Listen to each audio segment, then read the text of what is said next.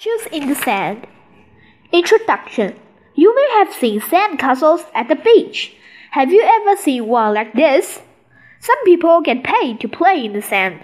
They are called sand sculptors. Sand sculptors. Sand sculptors don't just make amazing sand castles. They are artists who use sand to make interesting statues. Do you know? Sand sculptors often spray their finished statues with glue. The glue keeps the sand statues from falling down. Some of their sand statues take days to make. The sand statues can last for months. What sand sculptors do? It takes a lot of work to make giant sand statues. First, sand sculptors need a big pile of sand. Then they fill wooden walls with sand.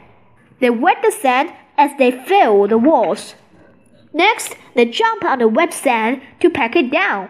This is called a pound up.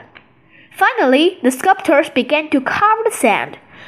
They start carving from the top of their sand pile. Sand sculptors use tools and their hands to carve the sand. Amazing sand statues. Sand sculptors can carve the sand to look like real people. They can make animals that have teeth and claws.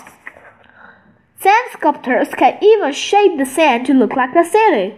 Sand sculptors go to contests around the world. Do you know? One of the biggest sand sculptures ever built was in China. Over 30 sculptors spent 75 days to build a sculpture 73 feet, 22 meters tall. Conclusion Sand sculptors make all kinds of amazing statues out of sand. They all started the same way, though. They started by playing in the sand.